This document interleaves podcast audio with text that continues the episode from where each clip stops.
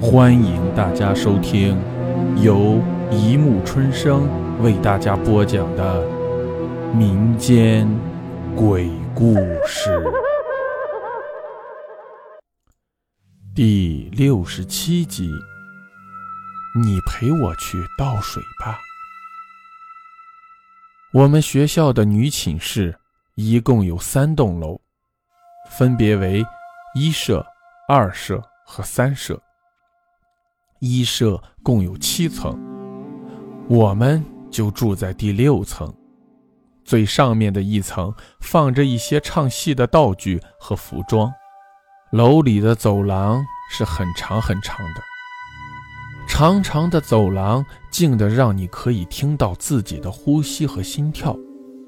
我常常都不敢大声呼吸，生怕耳朵听到相同的呼吸声。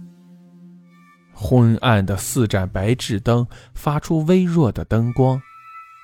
晚上谁都不敢轻易出去，就算是倒水或是上厕所，一般都会找人陪自己去，或者是干脆等明天。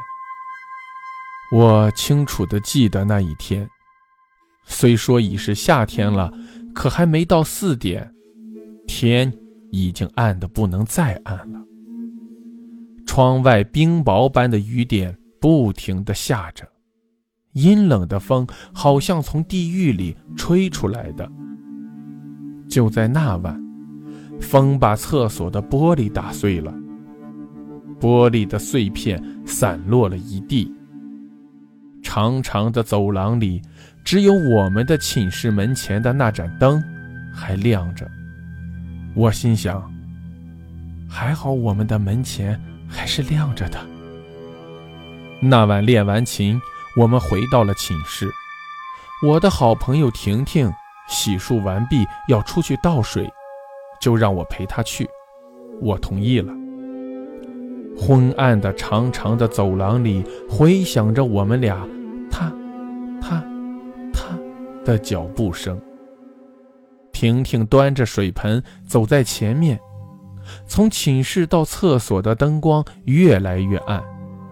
我说：“你慢点呀，那么黑，别滑倒了呀。”当我们要走到厕所的时候，突然，婷婷手里的盆掉在了地上，水也洒了一地。我就问她：“怎么了？”她没有说话。就在刹那间，我的感觉很怪。说不出来的怪。他突然间回过头，什么表情都没有，惨白的脸上没有一点血色。当我看到他的眼睛的时候，我清楚的看到他只有一对白眼仁儿。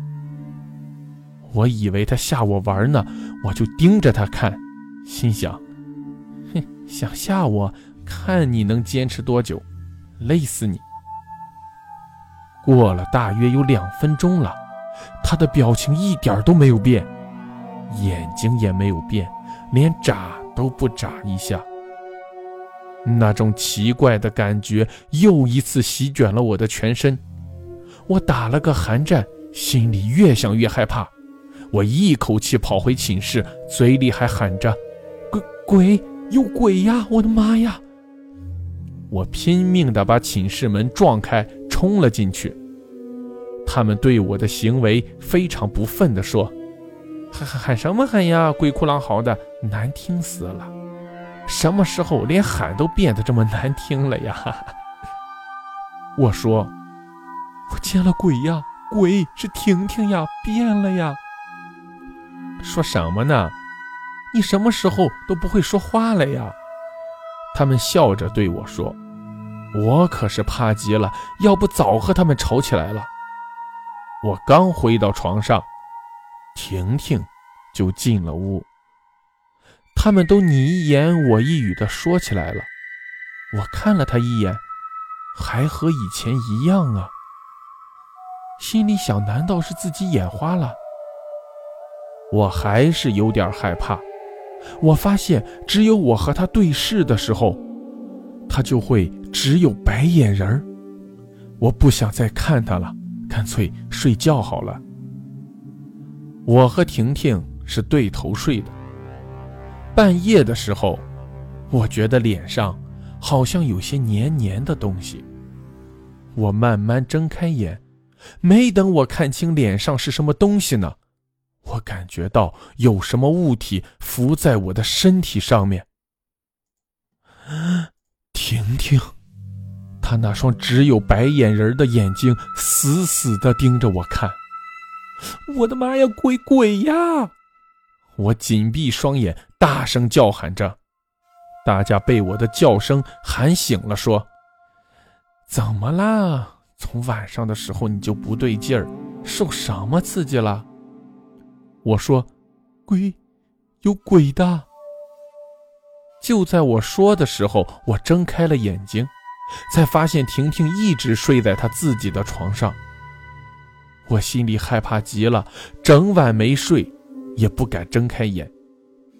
终于到了早上，我找到了老师，和他说想换个寝室。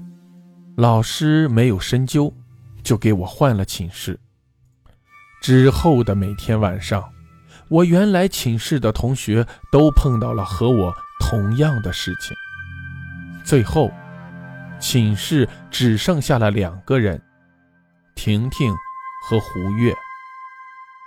后来胡月和我讲，晚上的时候，婷婷让他陪着自己倒水去，可他不想去，也许是害怕我们和他说的故事吧，他就和婷婷说：“不去，你自己去吧。”他看到婷婷一直端着水盆看着他的铺，和他说：“你陪我倒水吧。”你陪我倒水吧，你陪我倒水吧。表情不变，端水的姿势也不变，就连说话的声调也没有变。胡月有点害怕了，就走到门口想躲开他。刚把门打开一半的时候，他的好奇心驱使着他回头看了婷婷一眼。只见婷婷还看着他的床铺，说着同样的话，什么都没有变。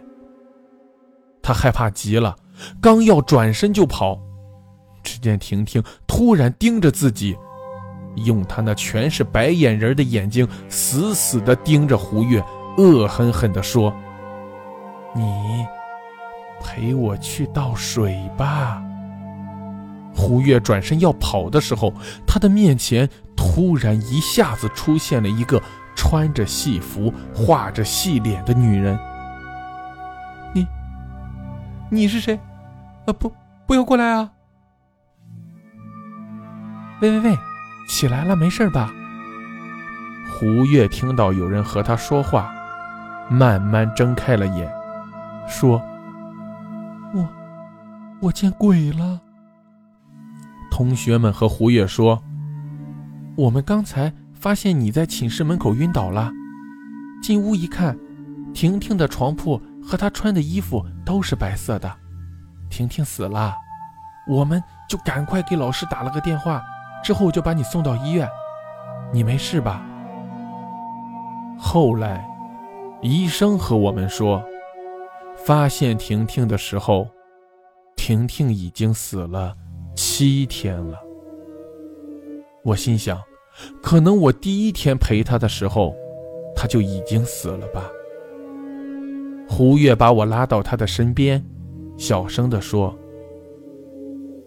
我晕倒的时候，好像做了一个梦，梦里就是我看到的那个穿戏服的女人，在我们的走廊，唱着很悲的戏，唱着唱着。”就从我们的厕所窗户口跳下去了，你说这是怎么回事？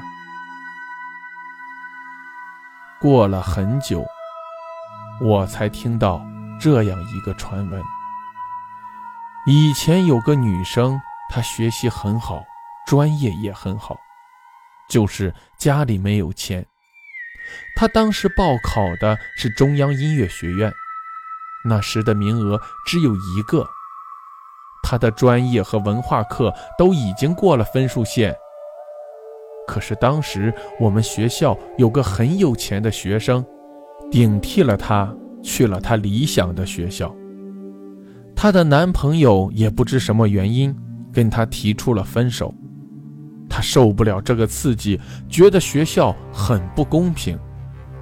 就在当时，他住的地方跳楼了。他住的房间就是我们的寝室。好了，故事播讲完了，欢迎大家评论、转发、关注，谢谢收听。